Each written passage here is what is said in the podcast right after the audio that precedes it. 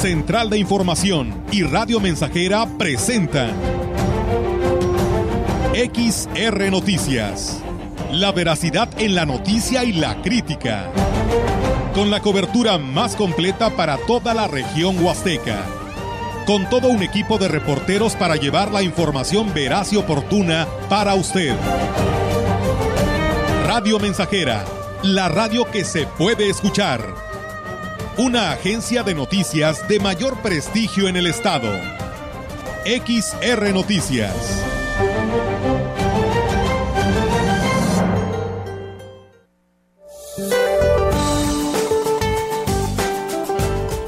Este día el frente número 21 se extenderá con características de estacionario sobre el suroeste del Golfo de México. Interaccionará con un canal de baja presión sobre la península de Yucatán, generando lluvias puntuales muy fuertes en Veracruz, Oaxaca, Tabasco y Chiapas, así como chubascos y lluvias fuertes en el oriente y sureste del país. La masa de aire frío asociada al frente continuará generando ambiente muy frío con heladas al amanecer en los estados de la Mesa del Norte y la Mesa Central, evento de norte fuerte en el Istmo y Golfo de Tehuantepec, además de moderada en las costas de Veracruz y Tabasco. Por la noche, un nuevo frente frío asociado con la corriente en chorro polar ingresará sobre el noroeste de México y ocasionará chubascos en el norte de Baja California, rachas de viento de 50 a 70 kilómetros por hora y probables tolvaneras en dicha región. También prevalecerá cielo despejado y ambiente cálido a caluroso en zonas del norte, noreste, occidente y centro del territorio nacional. Para la región se espera cielo despejado, viento dominante del sureste. La temperatura máxima para la Huasteca Potosina será de 28 grados centígrados y una mínima de 16.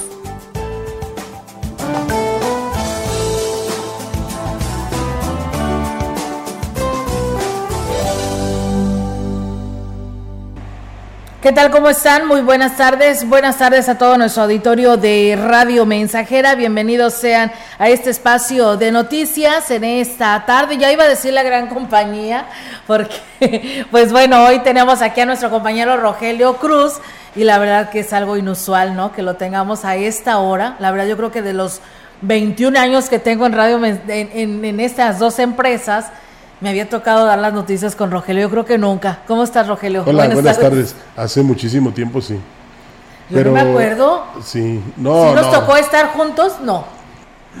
No, juntos no.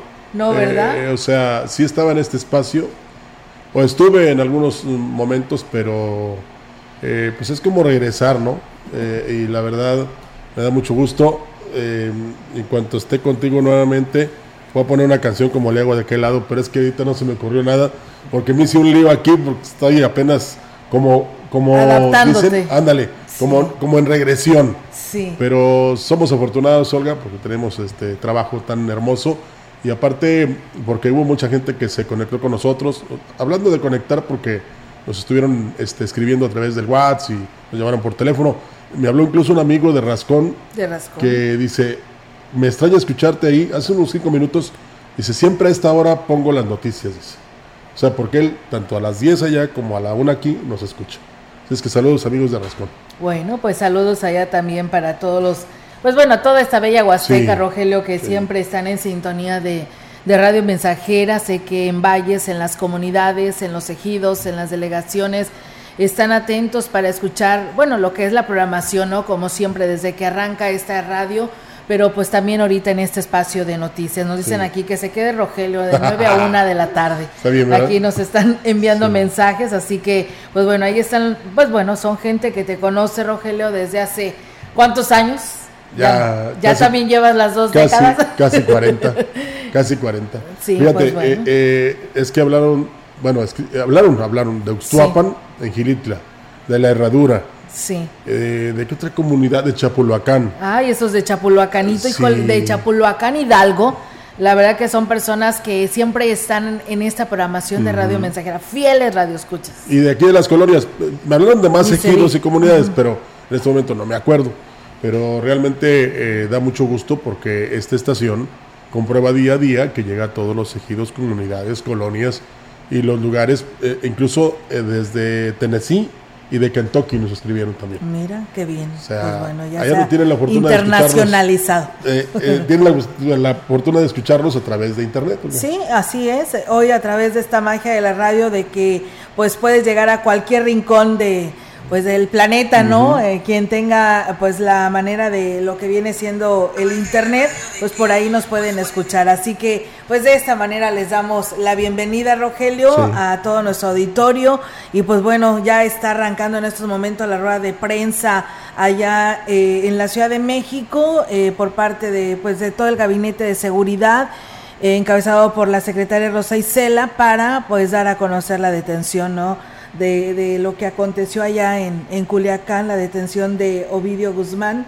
Y pues bueno, ahí estarán yo creo que dando todos los pormenores, pero fíjate en relación a esto, que a lo mejor vas a decir que qué tiene que ver Culiacán con San Luis Potosí, pero bueno, el gobernador dio una declaración que tras los hechos ocurridos en Culiacán, Sinaloa, tras la captura de Ovidio Guzmán López en San Luis Potosí, inició un operativo especial en los límites con Zacatecas y Nuevo León. El gobernador Ricardo Gallardo hizo el anuncio en su cuenta oficial de Facebook, donde informó que se desplegaron 150 elementos de la Guardia Civil Estatal y en la carretera Matehuala, en los límites con Doctor Arroyo, 200 agentes. Dijo que la finalidad, pues bueno, es evitar que en el estado se registren disturbios o hechos como los ocurridos en Sinaloa. Pues bueno, es que luego, como le dicen comúnmente, ¿no? El efecto cucaracha, pues puede repercutir en todos los estados y pues por supuesto que la orden que da seguridad de gobierno federal, pues es la orden a los gobiernos estatales para que pues estén a la defensiva de todo esto que llegase a pasar. Y, también pasa en Tamaulipas.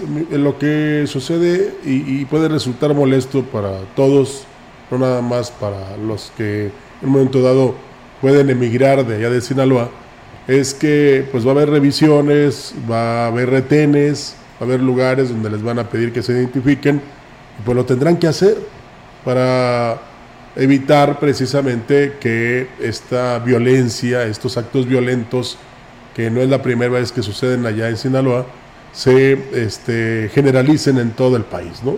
Y pues a ver qué sucede con esto, ojalá que entendamos que lo que tenemos que buscar y encontrar, Olga, es la paz, no tan solo en el país, sino en el mundo, y que pues se dan este tipo de eventos es porque hay leyes que hay que respetar, hay caminos positivos que hay que seguir y bueno, pues cada quien decide hacer de su vida lo que sea, pero eh, sin afectar a los demás. Claro que sí, así que pues bueno, ahí es amigos del auditorio, buenas tardes todavía en la radio mensajera, bonita tarde, Olga, saludos desde Jaltipa, Gilitla, siempre escuchando la radio mensajera sobre las noticias de última hora. Pues bueno, muchísimas gracias. Y bueno, de última hora es de que pues no hay caídas en las cascadas de Micos debido a que pues bueno, lamentablemente pues el nivel del río es muy bajo y no tiene caída eh, esta cascada de micos. Y pues bueno, muchos le echan ahorita en estos momentos, como siempre, ¿no? Al riego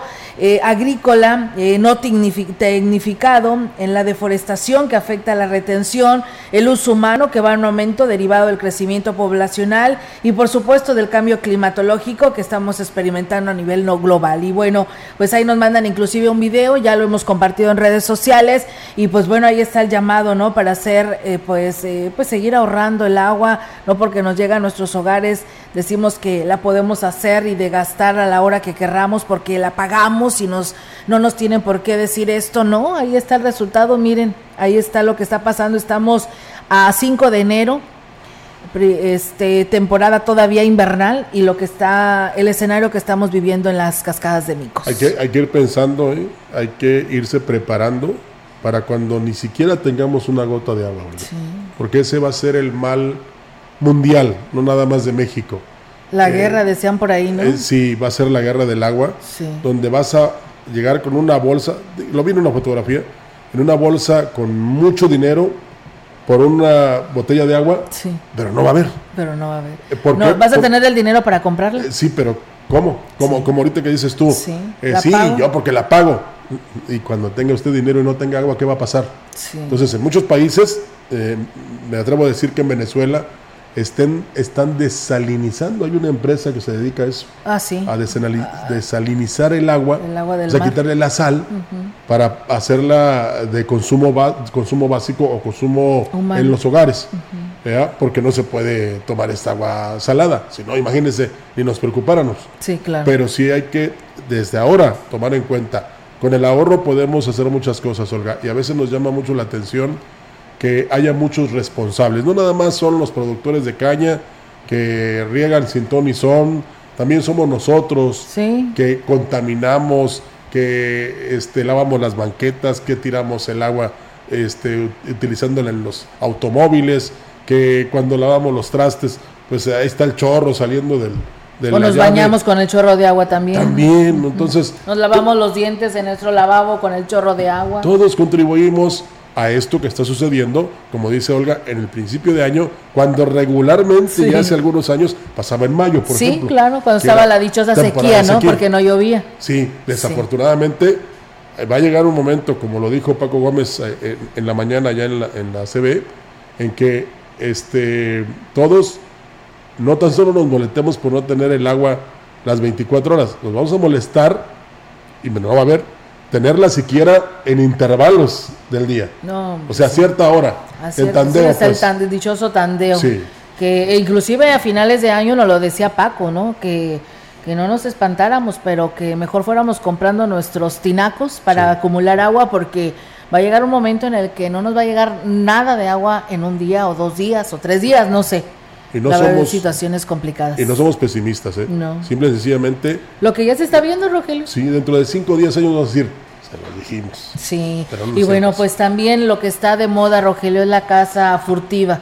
Fíjate que por aquí agradecemos a la licenciada Ena Buenfil que nos comparte, dice, la cacería furtiva y el tráfico ilegal de partes y derivados de la fauna silvestre pues está en peligro de extinción en la Huasteca, va en aumento ante la nula actividad de las autoridades y fíjate que pues muy lamentable que todavía tienen el descaro de publicar en redes sociales las personas que hacen esta casa. Y dice, cayó el primero y está por ahí un cachorrito, un, un tigre y muy lamentable, dice, este, un ocelote murió ahogado y pues le quitaron toda la piel, eh, la van a utilizar para alguna otra cosa, dice, ayúdenos a hacer presión con sus medios de comunicación, solo así podríamos vislumbrar alguna solución un día, dice, pero muy lamentable esta situación de, de este animalito, mira dónde está ahí.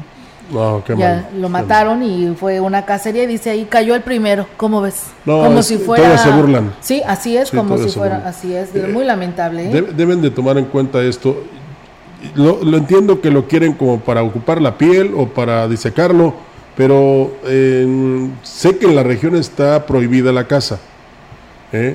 Entonces, digo, la caza con Z, ¿eh? Sí, Entonces, pues eh, hay que pedir, Olga, en todo caso, la acción inmediata y efectiva de las autoridades sí, para no tan solo evitar, sino que las personas, en este caso, sean buscadas, encontradas y llevadas a la cárcel. Porque Sí. de por sí hay muchos, eh, muchas especies que ya están en peligro de extinción y luego estas personas por diversión van y acaban con ellas. Entonces, hay que, eh, si usted las ve ahí cerca de su rancho, de su parcela, denúncielas por favor ante la dependencia que corresponda, incluso al 911, para que vayan por ellos y los metan a la cárcel. así es. Y bueno, dice Marco Galván, buenas tardes en cabina, bienvenido señor Rogelio. Ya se le extrañaba en la mensajera en el 100.5, ya ves, bien, ya tienes tus admiradores, Sí. tus seguidores. Me decía hace rato el amigo de Rascón, mándame un millón de EAS. Entonces, no, ¿de qué dijiste? Ya salió Enrique Amado. Sí, le- a- a- encontré la caja fuerte de Enrique y les mando el millón de EAS. Bueno. Pues bueno, ahí está, amigos del auditorio. Muchísimas gracias por estar con nosotros. Y bueno, si no cuentan con ninguna vacuna o requieren refuerzos, hay vacunación contra el COVID-19 con el biológico Sinovac hasta el 6 de enero, o sea, mañana, de 9 a 14 horas, allá en lo que viene siendo eh, municipios, bueno, de San Luis Capital. En cuanto a los casos de COVID-19 en el estado, se dan a conocer 172 nuevos contagios, confirmando el comité, el comité de salud estatal para la seguridad en salud y los servicios de salud donde dice que 241.124 casos totales de esta enfermedad, 134 nuevos casos en la jurisdicción 1, 5 en la jurisdicción sanitaria 2 de Matehuala, 2 en la jurisdicción sanitaria 3 de Villa de Pozos, 3 en la jurisdicción sanitaria 4 de Río Verde, 16 en la 5 de Valles, 2 en la 6 de Tamazunchale y 1 en una persona residente de otro de otra entidad y ningún caso registrado en la jurisdicción sanitaria número 7 con cabecera en Tancanguis. No se presentaron defunciones por el COVID, por lo que la cifra de muertes en el estado se mantiene y bueno, pues los estudios que se tienen son 107 son mujeres, 65 hombres en un errado, eh, rango de edad de 6 meses a 94 años y bueno, para este día se encuentran hospitalizadas 20 personas y dos requieren de respiración asistida. Bueno, se siente bien feo ¿eh? cuando uno está enfermo, sobre todo de las vías respiratorias. Cuídese, por favor. Y qué bueno que pues no hay decesos, Olga, pero esto se debe a que mucha gente se aplicó la vacuna, aunque en la mañana el doctor Gustavo Macías de la jurisdicción 5 decía, hay mucha gente que no se ha vacunado. Y piénsele, eh, después yo siento que así como se hace en la capital del estado, va a venir un esquema de vacunación aquí a la ciudad y a la región para que todos los que no se la han puesto se la apliquen y los que quieran un refuerzo también lo hagan. Sí, la verdad que sí. Sí, la verdad que sí. Yo sabía que había también en los centros de salud, nada más habrá que reafirmarlo y reconfirmarlo para poder decir a las personas que nos están preguntando si hay vacuna, porque pues bueno, otra vez la están viendo muy de cerca, ¿no? Y pues ahí está. Eh, ¿Cómo esperar, no? A que suceda algo para que otra vez nos eh, recapacitemos, ¿no? De que esto va en serio y que pues tomamos, tomemos cartas en el asunto a los mensajes que nos hace llegar eh, la Secretaría de Salud, ¿no? Qué lamentable, ¿no? Pero bueno, ahí está la información y estaremos eh, eh, confirmando esta pregunta. Dice, buen día, feliz año 2023. Lamentablemente hay permisos oficiales por la cacería. Fíjate, Rogelio, así nos dice una persona que nos escucha a esta hora de la pues, tarde. Entonces hay que apelar a la conciencia de estos señores que, sí y que no pueden cazar. Sí. Y cuándo es temporada de veda y cuándo no. Y sobre todo no acabar con especies como esta que está muy bonita. Qué lástima que este, todavía hasta la exhiban.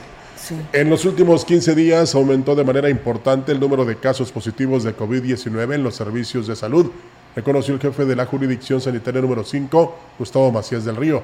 Lo más importante es que hasta el momento la mortalidad se ha mantenido baja lo que habla de la efectividad de la vacuna. En cuanto al COVID, pues sí se ha aumentado un poco la cantidad, ¿verdad? Por ejemplo, ahorita tenemos la presencia de, en los últimos 14 días, más o menos tenemos 35, eran mismos los que se presentaban, 2, 3, 4 estaban por día, ¿verdad? No, pero más se vacuna la gente, pues disminuye la posibilidad de presencia, pero la transmisión va a existir por muchas personas que no se vacunan, otras que son subtiles, pero bueno, ahorita ya hemos visto que la mortalidad disminuyó importantemente.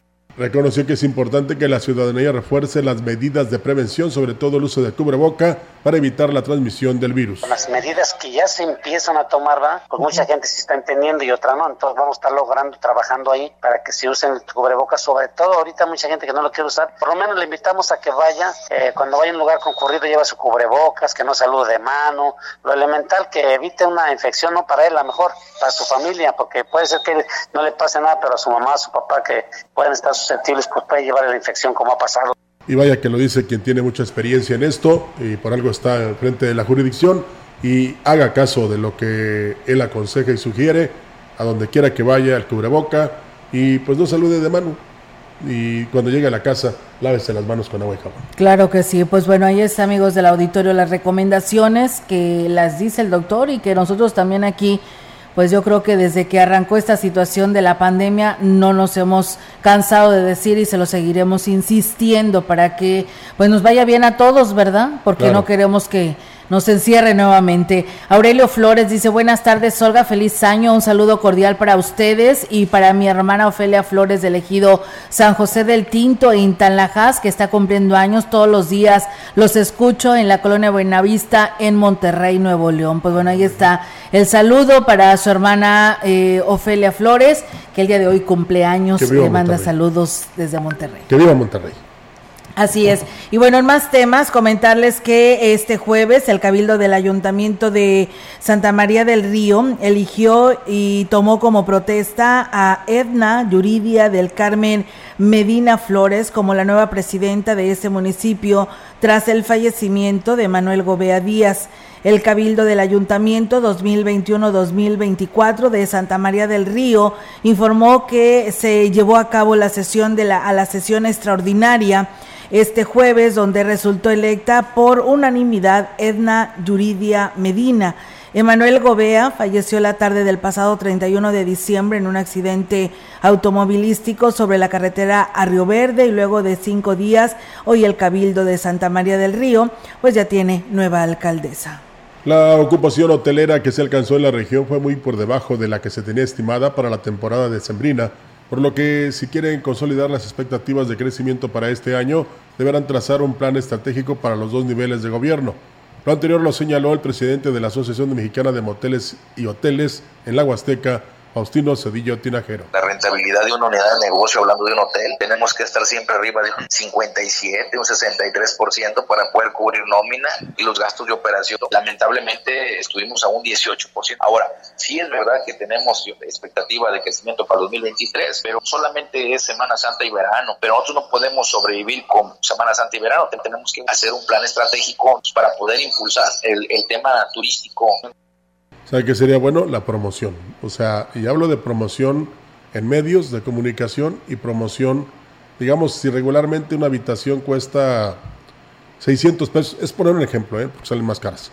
600 pesos, pues decir que 500 eh, y el desayuno y comida gratis. Se me ocurre, ¿no? Pero es forma de atraer a los visitantes. Reconoció que en el 2023 para el ámbito turístico no será fácil principalmente por las condiciones económicas a nivel global por lo que el sector deberá poner mayor empeño para alcanzar sus objetivos, que se resumen en tres aspectos. Son tres grandes pilares que requerimos, lo que es la certificación, la capacitación y la difusión. Tenemos que, como iniciativa privada, poner nuestro grano de arena y, claro, no esperar todo del gobierno, porque realmente no es así, pero sí cuando menos las facilidades que en una semana y media te comparto, tengo una reunión con la Secretaría de Turismo y que, bueno, hasta ahorita hemos tenido gran apertura, gran trabajo también con la delegada en la zona huasteca y creemos que vienen cosas positivas, pero es un año complicado. Pues bueno, ahí está amigos del auditorio esta información. También decirles que con un ritual especial, eh, la cordillera Tenec de Ciudad Valles despidieron el año viejo y recibieron el 2023, esto con la intención que el nuevo periodo traiga buenas cosechas y salud para los habitantes de la zona indígena. Natalia Hernández Montezuma, coordinadora de la unidad eh, especializada de atención a los pueblos y comunidades indígenas, dijo que la ceremonia estuvo, estuvo llena de mesticismo y está basada en las costumbres ancestrales de la región. Eh, las comunidades tienden a, pues el encender veladores, ¿verdad? De entre una por el año viejo, otra por el año nuevo. Eh, por el viejo, pues agradecer todo lo que se recibió y en el nuevo, pues igual, ¿verdad? Las peticiones de recibir, ¿verdad? Eh, bendiciones. Y bueno, pues indicó que las celebraciones transcurrieron sin incidentes, mientras que los habitantes de la zona indígena compartieron alimentos preparados para este día especial, esperando que el año nuevo sea bueno para todos. Se acostumbra también la elaboración de bolimes en cada uno de los hogares eh, como una forma de agradecer, ¿verdad?, eh, el, año que se recibe. Así es, en cada una de las eh, comunidades, respectivas familias, sí llevaron a cabo este proceso y la elaboración de alimentos.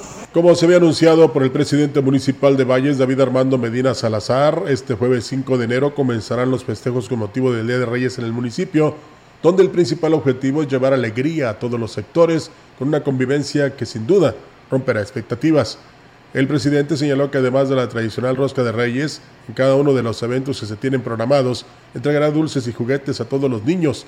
destacando que por primera vez en un festejo de este tipo se obsequiarán más de mil balones para fútbol. Vamos a visitar toda la ciudad, vamos a estar en diferentes sectores de la ciudad el día, a partir del día de mañana, brindándoles un pequeño espacio de alegría y de felicidad a nuestros niños vallenses. Vamos a, a dar muchas cosas, a regalar muchas cosas, a ¿Va a ser recorrido por sectores? Cerca de 40 lugares. Este, bueno, pues nosotros muy contentos porque aparte de lo que de la alegría que les vamos a llevar, también vamos a anunciar algunas obras que vamos a hacer.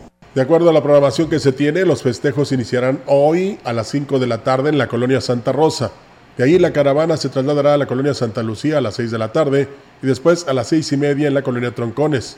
Después, la fiesta de dulces y regalos llegará a la colonia Madero a las 7 de la noche y culminarán los festejos a las 8 de la noche en el fraccionamiento Infonavit 2, por lo que el ayuntamiento, a través del presidente municipal, hace una invitación a todos los habitantes de estos sectores para que asistan para celebrar el Día de Reyes. Pues bueno, ahí es amigos del auditorio, recuerden llevar el uso de utilizar el cubreboca, mantener la sana distancia y si no está pues eh, a gusto, eh, que tenga sus dudas, pues bueno, ya será de cada quien, ¿no? Quien quiera ir a, a estos festejos pero de antemano pues es uso obligatorio del cubreboca.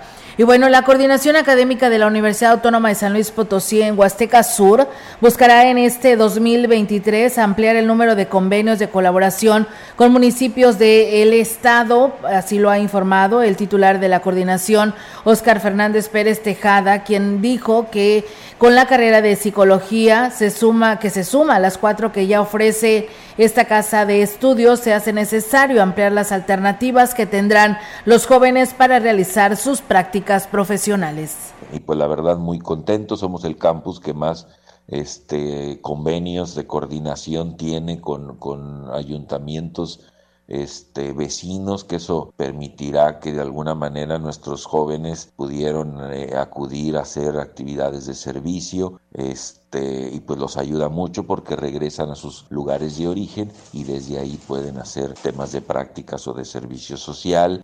El Instituto Nacional para la Educación de los Adultos y el Instituto Estatal de Educación para los Adultos de San Luis Potosí emitieron la convocatoria para las personas interesadas en ser voluntarias y beneficiarias de un subsidio para apoyar el programa de educación que ofrece alfabetización primaria y secundaria para personas jóvenes y adultas de 15 años o más en situación de rezago educativo.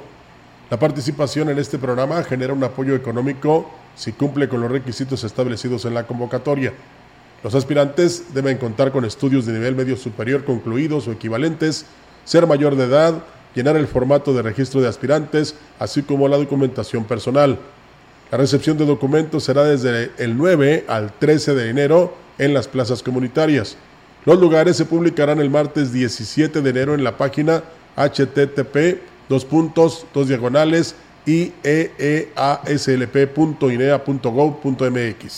Pues bien, ahí está amigos del auditorio esta información para que usted pueda participar. En más información, fíjense que para que los elementos de protección civil tengan las herramientas para atender cualquier contingencia, el presidente de Tancanhuiz, Octavio Contreras, entregó equipo médico. El alcalde dotó de la coordinación de protección civil de una camilla y varias, eh, varios collarines cervicales que permitirán brindar los primeros auxilios a cualquier persona en caso de accidente y prevenir complicaciones. Octavio Contreras dijo que en la medida de lo posible apoyarán la unidad de protección civil con equipamiento necesario para que puedan atender los llamados a la población. Pues bueno, ahí está esta información, amigos del auditorio, y con ese tema vamos a pausa y regresamos. El contacto directo 481-382-0300. Mensajes de texto y WhatsApp al 481-113-9890 y 481-39-1706. XR Noticias. Síguenos en Facebook, Twitter y en radiomensajera.mx.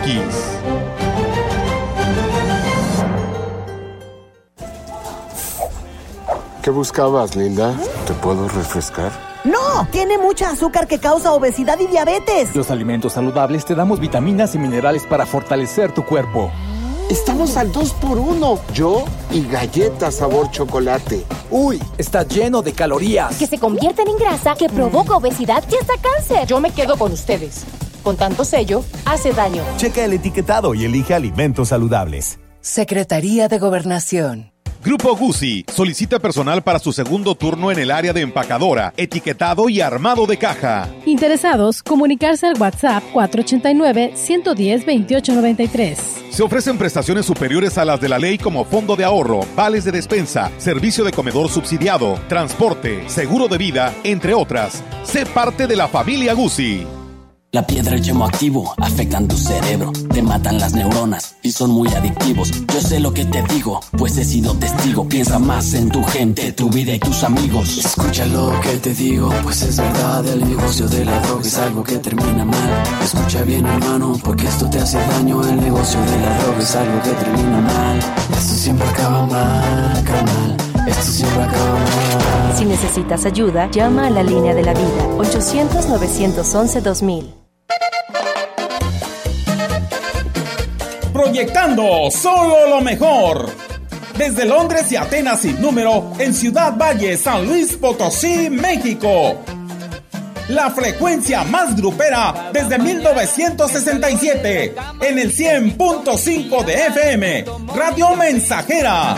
Voy a la ducha, de ahí salgo bien trucha, me pongo mi cachucha y me tomo otro café.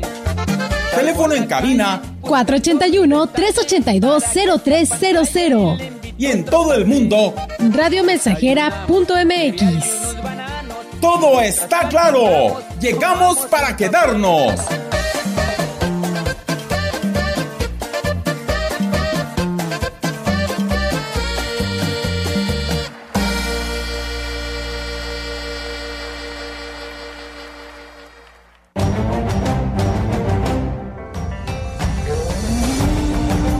Información en directo. XR Noticias.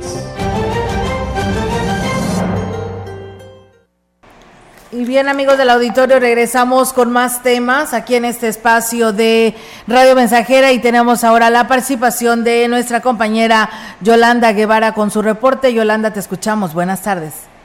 Buenas tardes, Olga. Te comento que el director de comercio del Ayuntamiento de Ciudad Valles, María Alberto eh, eh, Reyes Garza, dio a conocer que hasta el momento son tan solo ocho permisos especiales los que se han emitido para puestos de venta de roscas de Día de Reyes y estos están en varias avenidas de la ciudad.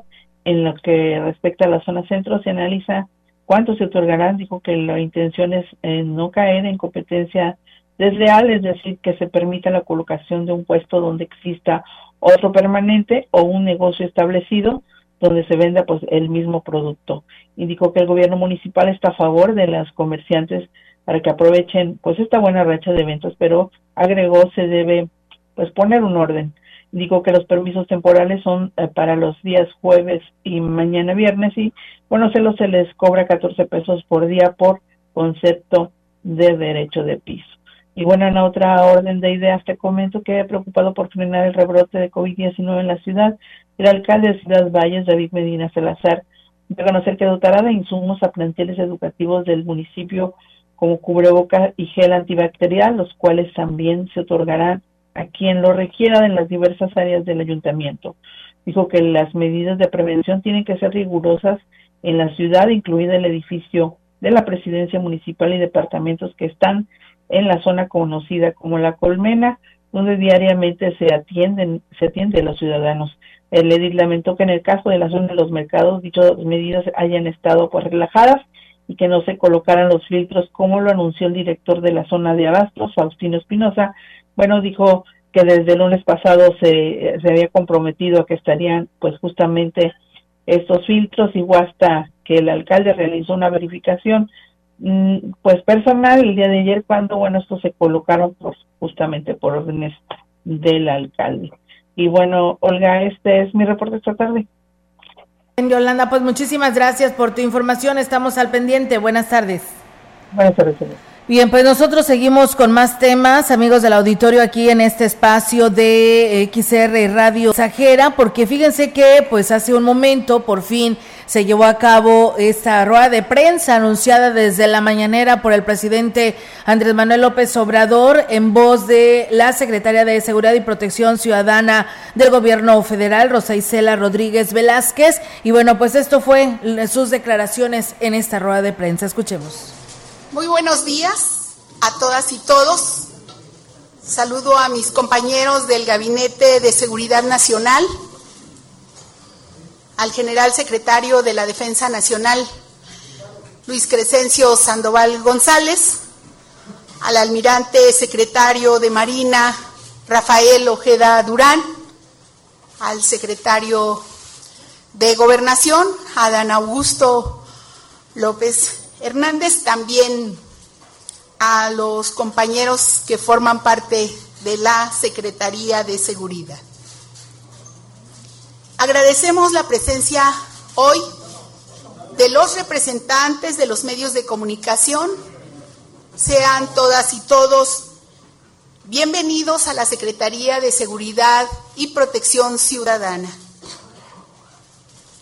Estamos aquí por instrucción del presidente de México, licenciado Andrés Manuel López Obrador.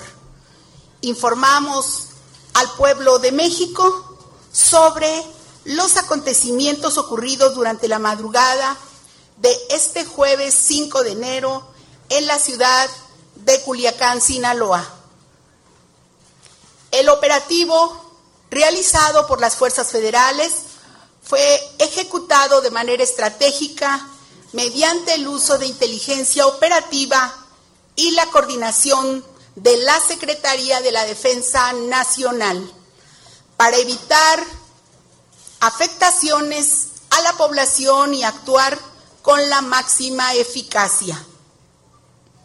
El Gabinete de Seguridad Nacional trabaja diariamente para pacificar al país. Lo hace con planeación y organización en la búsqueda y detención de objetivos prioritarios generadores de violencia. Refrendamos nuestra convicción de trabajar porque haya cero impunidad, que tengamos muy claro que el camino para hacer frente a la inseguridad es cero corrupción. Esa es la manera de alcanzar la paz. Decirle al pueblo de México y de manera muy cercana a los habitantes de Sinaloa que los, las instituciones del gobierno federal actúan de manera permanente a su favor, siempre con respeto y restricto a los derechos humanos y respeto a la ley. Velar por su seguridad y la de sus familias es nuestra labor fundamental. Por eso le solicitamos que no compartan información falsa o sin verificar son momentos de estar unidos, sociedad y gobierno. No hay que olvidar que juntos construimos la paz. Finalmente reiterar, no venimos a ganar una guerra, venimos a construir la paz. Eh, Rogelio, ahí están las declaraciones de esta rueda de prensa de la secretaria de Seguridad del Gobierno Federal, Rosa Isela Rodríguez Velázquez, donde pues se habla, ¿no?, de la detención de Ovidio Guzmán allá en Culiacán, Sinaloa. Pues sí, eh, siempre aquí Lo que ya se decía, ¿verdad? sí, nada más que había que transmitir, en este caso, la parte oficial, que es la que vale, la que se debe tomar en cuenta y sobre todo para que eh, nuestro auditorio y de todo el, donde nos escuchan estén informados. Más que nada. Ya ellos verán qué acciones tomarán. Ya pidió eh, la tranquilidad, sobre todo para Culiacán y los mochis y Guasave. Y también este, pues, la seguridad que tiene la secretaria de que están buscando eh, precisamente la paz a nivel nacional y cero impunidad y cero corrupción. Pues bueno, así es, es lo que quiere la población, ¿no? Entonces, pues bueno, de una manera oficial, por fin ya lo da a conocer la secretaria, el presidente lo decía hoy por la mañana, para que adelantarnos, hay que esperarnos, pero bueno, ustedes saben que con esto de las redes sociales también eh, fluía mucho esta información esperar estos datos oficiales, ahí están, lo que ya se decía, y pues bueno, ahora esperar que procede, ¿no? Con la detención de Ovidio Guzmán ahí en Culiacán, Sinaloa. Y bien, pero nosotros tenemos más temas aquí en este espacio de XR Noticias. En la opinión, la voz del analista, marcando la diferencia XR Noticias. Así es, y bueno, en voz del ingeniero Ricardo Ortiz Azuara, que se incorpora en esta semana ya de este 2023 para todos ustedes en este segmento de la opinión. ¿Qué tal amigos Radio Escuchas? Tengan ustedes muy buen día, muy feliz año. En verdad que les deseo que venga un año de lo mejor, que venga con salud, que venga con alegría en su corazón, que venga con abundante cosecha para toda la gente que trabaja en el campo. Y eso nos beneficia a todos. Miren, hagamos cosas diferentes este año. Vamos a proponernos cuando menos tres o cuatro cosas para quienes estamos en el campo. Y podemos empezar por reducir el uso de agroquímicos. Si hago tres aplicaciones de herbicida, pues reducirme a una en el momento más importante en el momento más crítico, ahora sí que como decimos, hay que bordar fino si quieren utilizarlo en la dosis adecuada, con la humedad del suelo correcta, en el tamaño ideal de las eh, plantas que ya no queremos y utilizar los productos pues menos agresivos posibles. Así con los demás agroquímicos. Si utilizamos eh, fertilizantes químicos, reducir dosis, aumentar el uso de productos más amigables como son la harina de roca, compostas, eh, utilizar residuos de cosecha, ya no quemar, en fin, hay mucho que podemos proponernos. No tiene que ser de golpe, pero sí podemos ir haciendo cambios. En el riego, hacer los riegos en los momentos más importantes del cultivo, en el desarrollo, y no cuando ya está plenamente madura por decir la caña, dejar los pastos descansar y ponerles humedad en el momento en que venga ese crecimiento de llamarada donde va a ser más fotosíntesis, donde nos va a guardar energía y nos va a guardar eh, para poder rebrotar, va a almacenar dentro de sus raíces y en su corona para tener capacidad de rebrote en el caso de los pastos. Y bueno, si utilizamos eh, fertilizantes eh, foliares, pues reducirlos a uno, hacer nuestros propios, propios violes, nuestros biofertilizantes. Eso podemos ir mejorando mucho. Además de muchas eh, cosas más que podemos hacer todas las personas. Miren, les voy a dar algunas ideas, unas siete u ocho. Una de ellas, pues es eh, cargar nuestro, nuestra botellita, ya no estar comprando tanto desechable, cargar nuestro termo con agua y de esa manera pues dejaremos de generar basura, ¿sí? Reutilizar y reciclar, por supuesto, comprar productos locales, además de que mejoramos la economía aquí, reducimos el hecho de que tengan que traerlo desde tan lejos amigos eh, del campo, pues también asistir a un curso, a un taller de preparación para hacer mejor las cosas, igual un curso de educación ambiental para cualquier persona, utilizar la bicicleta, hacer nuestra propia composta, dejar de utilizar desechables, en fin, todos podemos desde nuestra trinchera hacer cosas importantes. No esperemos que si sembramos eh, cosas buenas, cosechar cosas malas. Pero igual, no esperemos si estamos sembrando cosas malas, cosechar cosas buenas. Vamos a cosechar lo que sembremos.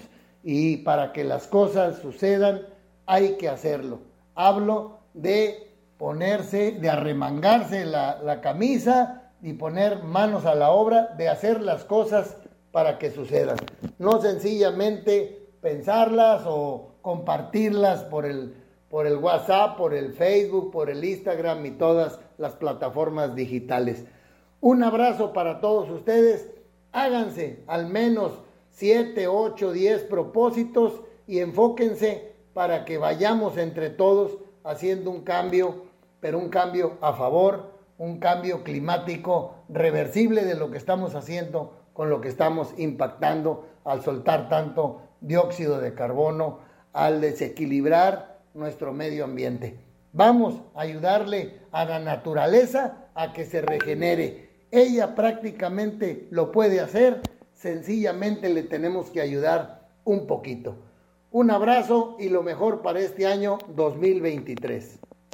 Así es, pues bueno, ahí es amigos del auditorio, los consejos que pues siempre nos nutren a todos, no nada más a los productores agrícolas, sino a todos en general por seguir cuidando nuestra naturaleza en voz del ingeniero Ricardo Ortiz. Nosotros vamos a pausa, tenemos este nuevo compromiso y regresamos.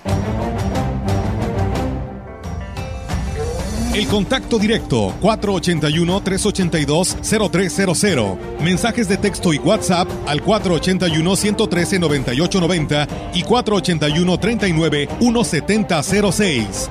XR Noticias. Síguenos en Facebook, Twitter y en radiomensajera.mx. Educación gratuita, laica y de excelencia en todos los niveles. Es ahora derecho de niños y niñas, de jóvenes y de todas las personas. También acceso a servicios de salud gratuitos y de calidad desde la gestación y en todas las etapas de la vida. El Senado ha aprobado reformas y nuevas normas en salud y educación que garantizan el desarrollo, oportunidades y bienestar de las y los mexicanos. Ahora es ley. Senado de la República. Sexagésima quinta legislatura. Prometiste un mejor sistema de salud y quedó en el olvido. Juraron combatir la corrupción y nos mintieron a todos. Dijiste que lucharías contra la inseguridad y fallaste. Ya basta. Los potosinos tenemos memoria. Con más de 20 años en San Luis Potosí, en Conciencia Popular somos una voz crítica y siempre estaremos contigo. Somos el partido de los potosinos. Somos de casa. Somos la neta. Conciencia Popular.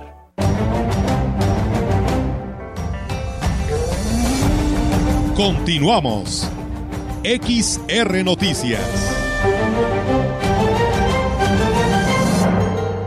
Y bien amigos del auditorio, pues seguimos con más temas aquí en este espacio de XR Radio Mensajera. Y bueno, pues hace un momento hablábamos sobre pues la, la cacería, ¿no? Que se está presentando y que va en aumento, eh, eh cacería furtiva, ¿no? Y el tráfico, tráfico ilegal de pues de partes y derivados de la fauna silvestre. Y bueno, por aquí nos comparte unos audios la licenciada Ina Buenfil pues quien ella es impulsora, ¿no? De salvar toda esta fauna silvestre y de la flora y fauna y que pues bueno, ella también rescatando a todos estos animales, pues bueno, ella también nos comparte el por qué, porque ahí nos decían, digo, ¿qué, ¿qué decimos? Porque nos dicen que oficialmente pues hay permisos, se dan permisos, pero bueno, ella nos dice oficialmente por qué hay permisos. Vamos a escucharla. No, lo que pasa, Olga, es que siempre quieren justificarse con eso. Efectivamente hay cacería legal, pero mira, te voy a decir, para que sea legal de entrada, tiene que ser de día. Cualquier cazador que ande cazando de noche es un cazador furtivo. Esa es la primera. La segunda, bajo ninguna circunstancia existe un permiso para cazar fauna en peligro de extinción. Eso sí, bajo ninguna circunstancia. Es decir, por ejemplo, estos ejemplares que les mandé la foto, uno es un margay, que es un Leopardus guiedi, el otro es un Leopardus pardalis, que es un ocelote. Ambos están en la categoría de peligro de extinción en la norma 059. Entonces, pero mira, los, cazadores furtivos o los cazadores que lo hacen por deporte, pero que no están legales, eh, se justifican así, diciendo que tenían permiso, pero eso es falso. Para empezar, te digo, la cacería deportiva se hace de día, se hace en una UMA, o sea, no puedes ir a la sierra a cazar, eso no es cacería furtiva. Sí o sí tiene que ser en una UMA que esté registrada para cacería y tienes que tener un cintillo de la autoridad, que es la Semarnat. Si no tienes estas tres, eres un cazador furtivo. Entonces te digo porque luego se la quieren, como la gente desconoce estos procesos, luego se la quieren así, hasta los policías los hacen tontos, haciéndoles creer que es legal y que eh, deportiva y que tenían permiso y luego algunas veces incluso hay responsables técnicos de UMA que venden los cintillos. Entonces ahí de repente ellos traen un cintillo y como la autoridad no investiga más allá, digamos, los para un poli municipal o un policía estatal, y como no saben cómo funciona, nomás con que les muestren un cintillo, pues ya lo van a dar por, por hecho, ¿no? Pero tiene que venir la cacería de una UMA. Bueno, ahí está más que claro, Rogelio, eh, no puede ser y pues bueno, ahí está lo que nos dice la licenciada Ina Buenfil, eh, responsable de Selva Tenec y que nos eh, justifica y bueno, nos amplía más este tema de la cacería furtiva y cómo debe de ser legal y no, ¿no? Porque pues ahí por ahí nos decían, oiga, pues es que hay permisos legales y pues bueno, ahí está la declaración de la licenciada Ina Buenfil. Lo dijo de manera muy clara. Muy clara. Y yo entiendo el por qué está prohibido de noche, Olga. Porque es cuando salen todos los animalitos. O sea, los venados, eh, los elote, algunas especies este, en peligro de extinción. Sí. Porque es cuando salen a buscar comida. Claro. ¿eh? Y en el día hay algunas especies que son las que sí pueden cazar estos señores. Que lo hagan por diversión, por lo que quieran, pero este, desafortunadamente cuando compran estos cintillos de manera ilegal, cuando los muestran a las corporaciones policíacas que no saben del tema, pues los engañan y ahí también pues es un doble delito, Olga. Porque sí, porque estás engañando y porque eh, vas, vas a cazar algo por diversión. Entonces, sí es fundamental que si usted detecta cazadores por la noche, los denuncie. Ahora que es tan fácil con, la, con el celular, sí, eh, en ese momento marca el 911 y diga, acá en mi comunidad hay unos señores que andan, de, cacería. Y está prohibido. Sí, porque pues sí, también es un deporte, como ella decía, ¿verdad? Pero esto se tiene que llevar a la práctica de día, que es cuando se les da, se les autoriza este permiso. Bueno, pues ahí están las indicaciones y, y de alguien que sabe y que, y que le da mucha tristeza, al igual que nosotros, que se atente contra la flora y la fauna de, de, nuestra casa, de nuestra, tierra. Sí, claro que sí, por supuesto. Tenemos más información. Este 6 de enero, o sea, mañana, el gobierno del cambio que encabeza Ricardo Gallardo Cardona llevará la alegría del Día de Reyes a los hogares de los potosinos con la entrega de más de 20 mil roscas tradicionales a la población más vulnerable y de escasos recursos, que podrán disfrutar de un momento para compartir y de sana convivencia. El gobernador potosino detalló que con el apoyo de la Secretaría de Desarrollo Social y Regional, las roscas de Reyes llegarán a cada hogar que les es difícil comprar una. Vamos a hacer una entrega masiva con personal de la sede SORE casa por casa. Con esas actividades cerrarán oficialmente las fiestas decembrinas que, gracias a la ciudadanía que actuó de manera responsable, autoridades de seguridad pública y de emergencias reportaron incidencias menores durante el 24 y 31 de diciembre, reconoció el gobernador Ricardo Gallardo Cardona. Y bueno, también decirles que el Ayuntamiento de Valles, a través de la Dirección de Educación, continuará con la entrega de mochilas en la zona rural e indígena del municipio. Romeo Aguilar Colunga, director de Educación, informó que se enfocarán en estas tareas donde en una primera etapa se entregó material a estudiantes de CONAFE. En algunas instituciones hemos llevado a cabo la entrega de este tipo de apoyos por parte de, nuestro presidente y en esta semana entrante vamos a continuar sobre todo en los lugares más vulnerables donde existe mayor necesidad. Ya hicimos una entrega masiva con AFE, que son, es un organismo del gobierno donde lamentablemente pues recibieron sus útiles escolares y bueno, indicó que hasta el momento llevan 1.500 mochilas entregadas y pretenden llegar a más niños de primaria y preescolar que requieran de este apoyo. Son alumnos que se encuentran trabajando en las localidades más apartadas donde lamentablemente pues tienen mucha necesidad. Y obviamente pues así vamos a continuar a lo largo de esta semana. Hasta este momento se han entregado alrededor de 1500 mochilas. Todavía vamos por otras 1.500 más para ver la posibilidad de llegar a todas las eh, comunidades, sobre todo a las más alejadas. Tenemos más información aquí en Radio Mensajera. Muchas gracias a todos los que están reportándose y que son parte de, de este noticiario. Juan Antonio García de Gollado, con 45 años de trayectoria como taxista, dijo haber vivido importantes experiencias que le permitieron ver la necesidad de ayudar a quien solicite sus servicios, aunque no tenga para pagar. De ahí es que nació su iniciativa cuya leyenda lleva rotulada en la unidad 571 con un logo de una persona discapacitada, una embarazada y un adulto mayor. Muchas experiencias y también muchas injusticias, porque aquí no, en el taxismo se sufre mucho. Lo invité a algunos, pero no, no les interesa. Por regular a nadie le interesa ayudar a la gente. Así te vean como te vean. ¿verdad? Como era el símbolo, pues, es ayudar, nada más ayudar. Pues si no te dinero, te llevo. Ahora sí que a nuestros hermanos no hay que olvidar. ¿Qué te queda? La satisfacción de ayudar. Saber que sirves para algo. Reconoció que entre la gente cada vez hay más resistencia de ayudar al prójimo, pero tiene la esperanza de que su iniciativa los motive. Sin embargo, hay un sector que no ha tenido cambio alguno en ese aspecto. Empecé muy joven, empecé en los 70 cobrando 50 centavos, que eran 30 carros nada más. Mire, yo entregué los gobiernos anteriores el estudio integral de transporte, pero no hubo eco, o sea, no le importa al gobierno. Nomás se acercan cuando la cuestión electorera es cuando están con nosotros. ayudarte en realidad no hay quien te ayude. ¿Eso sigue siendo igual desde hace 40 Sí, sí, sigue siendo igual. Pero estamos seguros, Olga, porque así incluso lo hemos experimentado. Cuando tú das, sin esperar nada a cambio, después se te regresa doble y de quien menos esperas. Y lo que más es en salud y en alimentos. Sí, Entonces, claro. qué bien que este, este señor, digo, no es un ejemplo porque nadie lo quiere seguir, pero debería serlo, ¿verdad? Y que más y más se unieran. A lo mejor hasta luego critican que por qué lo hace, por esto, por lo otro.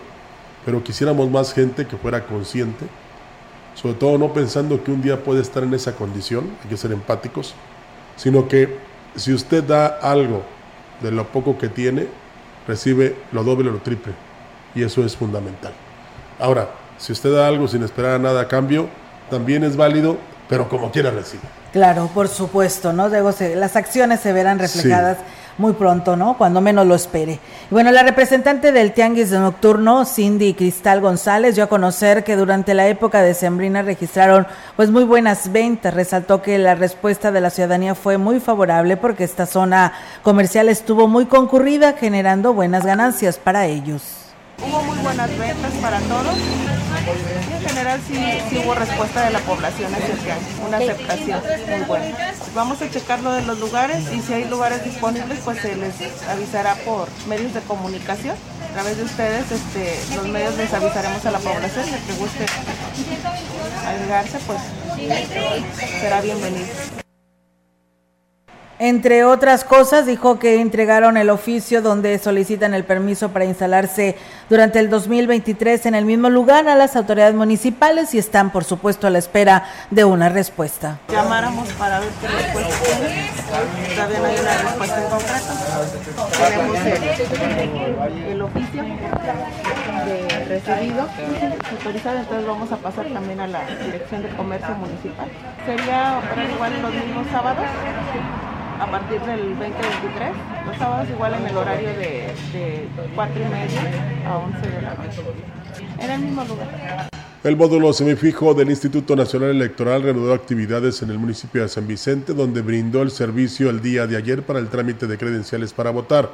De acuerdo con el calendario que emitió la Junta Distrital 04 del INE, hoy y mañana el módulo estará en el municipio de Tamuín, el 9 en el mismo municipio, pero en la comunidad de Santa Marta. El 10 y 11 estará en la cabecera municipal de Ébano, mientras que el 12 acudirá a la comunidad Plan de Iguala. El 13 estará en Aurelio Manrique, el 15 y 17 en Ponciano Arriaga. Los requisitos para tramitar la credencial de elector son el acta de nacimiento, comprobante de domicilio y una identificación con fotografía. El horario de servicio es de 8 de la mañana a 3 de la tarde. En el módulo fijo distrital inició operaciones a partir del martes y brindará el servicio de lunes a viernes de 8 de la mañana a 8 de la noche con atención a través de cita prioritariamente. Pues bueno, ahí está para que atiendan esta solicitud y no se esperen hasta el final eh, para hacer sus trámites de sus credenciales de lector. En el municipio de Axtla inició el operativo de autos chatarra que consiste en retirar las unidades que están en las calles de la zona centro. El comandante de la Policía Municipal, Prudencio Martínez, comentó que la encomienda pues es liberar las calles y mejorar el flujo vehicular. Por ello, desde diciembre se les informa a los habitantes de la zona centro para que movieran los vehículos descompuestos, de lo contrario se procedería a retirarlos y llevarlos a un corralón donde pagarían los costos para poderlos recuperar. El jefe de la corporación informó que se retiraron dos vehículos de la calle Hidalgo, esquina con Niño Artillero, mejora, eh, mejorando por supuesto la visibilidad tanto para automovilistas como para los peatones, acción que continuará hasta retirar todo lo que obstaculice la vialidad. A ver cuándo se hace aquí en Valles esta deschatarrización. Sí, ¿verdad? Sí, con Hay muchos. Sí, bastantes. Y sobre todo este que ya muchos de ellos los debían de, de vender los dueños como chatarra, les han de sacar algo, a que se los lleve, en este caso, Dirección de Policía y Tránsito, y luego todavía tengan que pagar eh, por la pensión, ¿verdad? Entonces, sí es fundamental, ojalá que aquí en Valle, sin que fueran las autoridades, los mismos dueños de estos vehículos que están en desuso, lo retiraran de ahí, de, de las calles de la ciudad. Con la finalidad de coordinar acciones que beneficien a ciudadanos de Astla que radican en Estados Unidos, el presidente municipal Gregorio Cruz Martínez se reunió con el presidente de la Asociación Civil Migrantes Unidos por la Huasteca Potosina, que encabeza Augusto Arroyo Posetl, para trabajar de la mano y apoyar en trámites administrativos. Gregorio Cruz dejó en claro que para el gobierno municipal los migrantes juegan un papel muy importante, ya que son parte esencial de la economía. Por eso trabajará de la mano con esta asociación para agilizar cualquier trámite que necesiten. Agregó que trabajará con ellos para impulsar acciones en beneficio de sus comunidades cuyas familias se sostienen gracias al esfuerzo que hacen en el extranjero. Pues bueno, ahí es amigos del auditorio. También comentarles que el titular de Asuntos Indígenas del Ayuntamiento de Huehuetlán, Mario Hernández, informó que cuando las autoridades comunales tomen protesta, analizarán las propuestas para hacer algunas modificaciones en la elección del, de lo que, del, del gobernador tradicional. Eh, destacó que la intención es que las comunidades tengan pues una mayor participación y todas sean tomadas en cuenta ver la manera de que en el nombramiento del SALE estén presentes las otras comunidades, porque ahorita sabemos que solamente lo hace la comunidad de Tanlea. Ahora quisiéramos implementar de que al momento de que se nombre el SALE, eh, cada comunidad que conforma la parte alta manda un representante, eh, llámese el comisariado, el, delegado o X persona, para que también dé el visto bueno, porque sabemos de que eh, hasta el momento de que se nombra el nuevo delegado de Tanlea Muno, automáticamente pasa a ser el SALE, nuestro gobernador tradicional.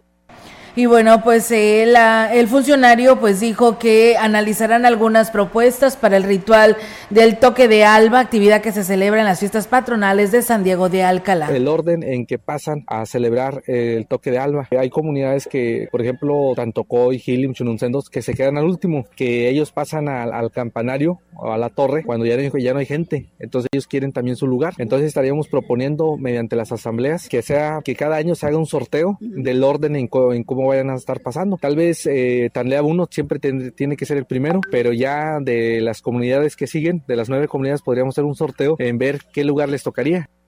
Mario Hernández dijo que estos cambios no afectan ni atentan contra los usos y costumbres y se harán a través de una consulta sería un acuerdo que eh, entre todas las comunidades, pero primero tendríamos que proponerlos a las asambleas. Las asambleas comunitarias, de ahí se levantaría un acta y se presentaría en una reunión municipal de delegados de parte alta, este se tomaría el acuerdo. Entonces no se afectaría en ningún momento. Mencionar de que nuestros delegados que están ahorita quieren dejar que el, al ritual del tambor ya sea que todos los delegados lo lleven a cabo. Sabemos de que este, esta administración le, ha dado realce a esta celebración del, ritual de tambores y toque de alba.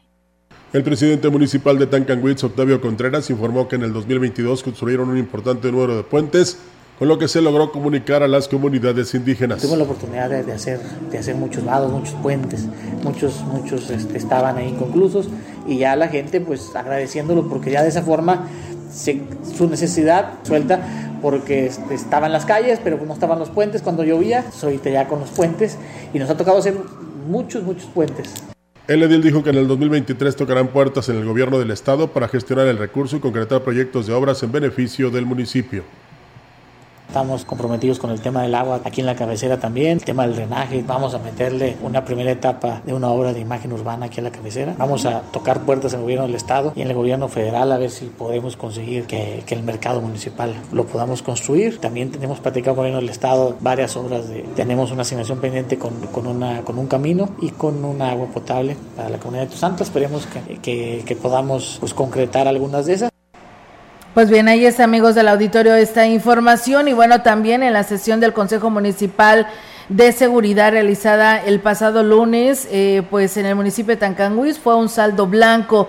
El secretario del ayuntamiento, Juan Manuel Márquez Munguía, informó que esta sesión estuvo encabezada por el presidente Octavio Contreras Medina. Los resultados fueron muy buenos. Afortunadamente en los informes que dieron mensual de lo que fue del día del mes de enero, pues fue todo un saldo blanco, no hubo complicaciones, todo salió a la, a, como debía de haber sido. Afortunadamente estamos bien, nos felicitaron porque los elementos de seguridad pública se están capacitando, están teniendo buenos resultados con lo de control y confianza y el Estado ya no lo está reconociendo. Y hasta ahorita, hasta este momento vamos muy bien, ha sido un saldo blanco, no hemos tenido complicaciones con nada.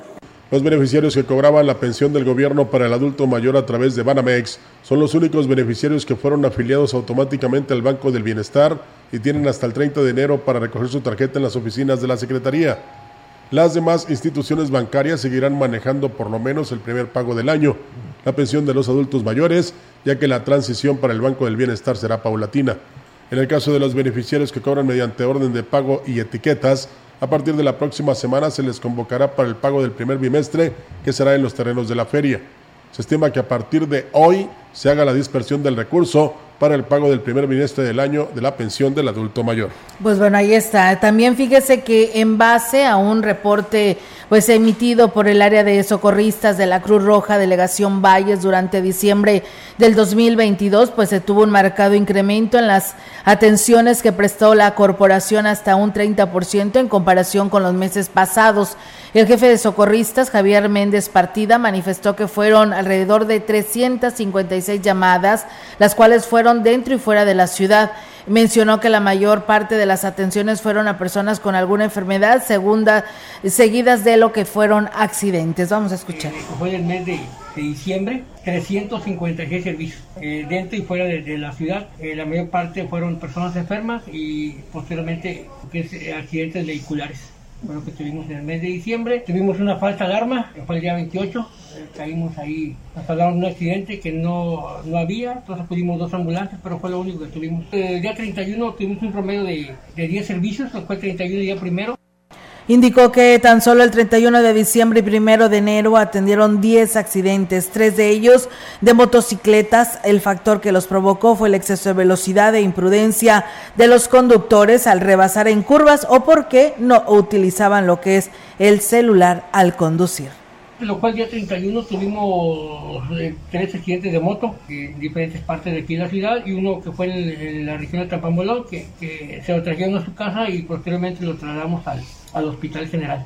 En cuestión de enfermos, ¿qué tipo de padecimientos? La mayoría son diabéticos o hipertensos, también de personas con cáncer, es lo que más tenemos. Con el año pasado sí, se- sí se incrementó más el- eh, lo que fue eh, accidentes vehiculares, más que nada es lo que más se, se incrementa. Bueno, pues ahí está. Perdón, en lo que respecta a las atenciones a enfermos fue por descom- descompensaciones de personas diabéticas e hipertensas. Pues bueno, ahí está Rogelio y pues bueno, decíamos, pues no nos vamos tan lejos, también empezamos el año, en los primeros días de este mes de enero, que van cinco, yo creo que diario tenemos de dos a tres, cuatro accidentes no automovilísticos y entre ellos, por supuesto, de motociclistas. Fíjate que ayer platicaba con el ingeniero Gil porque vi pasar a un joven eh, arriba de su moto deportiva muy bonita, Sí. muy potente, muy, eh, ¿cómo te puedo decir? Hasta cara, podría decir yo, y a velocidad normal, aquí frente a la estación. Y le decía yo al ingeniero, mire, es digno de admirarse, porque la mayoría, y sobre todo esos que reparten a las colonias, andan pero a toda velocidad y rebasan por derecha, por izquierda, por el centro, se pasan los topes ahí por el canalito y luego traen los cascos de cachucha, traen cascos que no son precisamente para que ellos se protejan como este, conductores de una motocicleta y siempre tiene la culpa el automovilista. Entonces, vamos respetándonos. Sobre todo si van a utilizar el celular, deténganse y utilícenlo.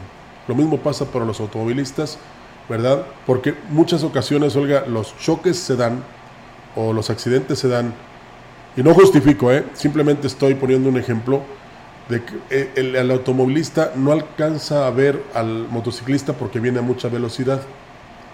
Y es que debe haber respeto por ambos, tanto el que conduce un vehículo automotor como el de la motocicleta. ¿Por qué? porque hay señales que hay que respetar y carriles también que hay que utilizar. Entonces, si todos hiciéramos lo conducente, yo creo que fácil bajarían los accidentes. Pero, pues imagínate lo que dice Javier Méndez en relación a que chocaron motociclistas por el uso del celular, también pasa con los automovilistas. Entonces, muchos de ellos ahorita han de ir escuchando y algunos hasta han de decir, este, no te hacemos caso, eh, estás loco, pero sí es fundamental entender que no se pueden hacer dos cosas a la vez. Así es, por supuesto, y la cultura vial, ¿no? Que también es muy importante para evitar, pues, este tipo de accidentes. Pues bueno, Rogelio, con esto nos vamos. Agradecerle a todo nuestro auditorio que nos acompañó aquí en este espacio de XR Radio Mensajera. Mañana, pues bueno, es ya viernes, fin de semana, y aquí los esperamos en punto de las 13 horas. Así es, enseguida los deportes, muchas gracias. Gracias, que tenga buen provecho si usted está comiendo. Buenas tardes. Buenas tardes.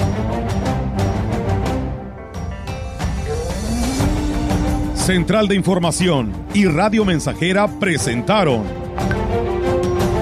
XR Noticias.